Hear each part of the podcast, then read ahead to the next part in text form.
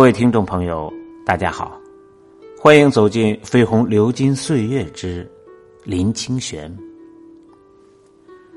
今天我们一起来欣赏他的作品《人生最美是清欢》。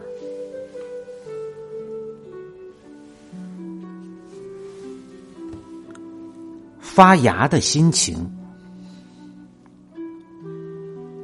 有一年，我在武陵农场打工。为果农收获水蜜桃与水梨。那时候是冬天，清晨起来要换上厚重的棉衣，因为山中的空气格外有一种清澈的冷。深深呼吸时，冷沁的空气就胀满了整个胸肺。我住在农人的仓库里，清晨挑起箩筐到果园子里去。薄雾正在果树间流动，等待太阳出来时，再往山边散去。在薄雾中，由于枝桠间的叶子稀疏，可以清楚的看见那些饱满圆熟的果实，从雾里浮现出来，清鲜的，还挂着叶汁露水的果子，如同刚洗过一个干净的澡。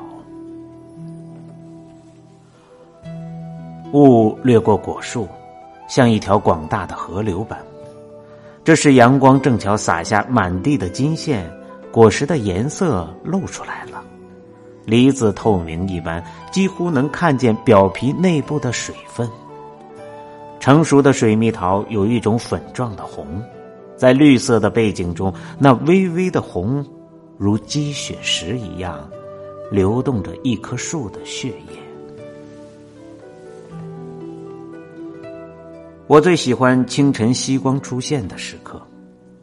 那时一天的劳作刚要开始，心里感觉到要开始劳动的喜悦。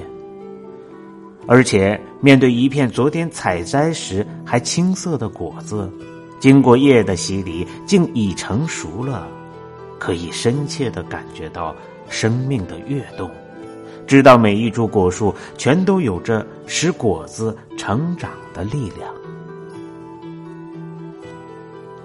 我小心的将水蜜桃采下，放在已铺满软纸的箩筐里，手里能感觉到水蜜桃的重量，以及那充满甜水的内部质地。捧在手中的水蜜桃虽已离开了它的树枝，却像一株果树的心。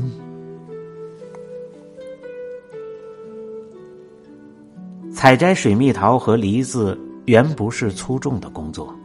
可是到了中午，全身几乎已经汗湿。中午冬日的暖阳使人不得不脱去外面的棉衣。这样轻微的劳作，为何会让人汗流浃背呢？有时我就这样想着。后来找到的原因是，水蜜桃与水梨虽不粗重，但它们那样容易受伤，非得全神贯注不可。全神贯注也算是我们对大地生养的果实应有的一种尊重吧。才一个月的时间，我们差不多把果园中的果实完全采尽了。工人们全部放工，转回山下，我却爱上了那里的水土。经过果园主人的准许，我可以在仓库里一直住到春天。能够在山上过冬是我意想不到的。那时候我早已经从学校毕业，正等待着服兵役的征集令。由于无事，心情差不多放松下来了。我向附近的人借到一副钓具，空闲的时候就坐客运车到雾社的碧湖去徜徉一天，偶尔能钓到几条小鱼，通常只是饱览了风景。有时候我坐车到庐山去洗温泉，然后在温泉岩石上晒一个下午的太阳。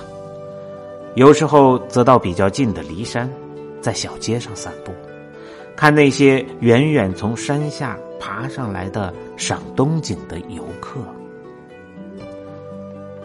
夜间一个人在仓库里，做起小小的煤炉，饮一壶烧酒，然后躺在床上，细细的听着窗外山风吹过林木的声音，深深觉得自己是完全自由的人，是在自然中与大地上工作过，静心等候春天的人。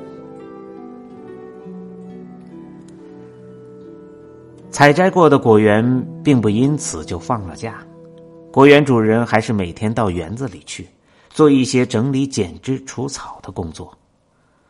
尤其是剪枝，需要长期的经验与技术。听说光是剪枝一项，就会影响明年的收成。我的四处游历告一段落，有一天到园子去帮忙整理，我所见的园中景象令我大大的吃惊。因为就在一个月前，曾结满累累果实的园子，这时全像枯萎了一般。不但没有了果实，连过去挂在枝尾、叶子也都凋落尽尽，只有一两株果树上还留着一片焦黄的，在风中颤抖着，随时要落在地上的黄叶。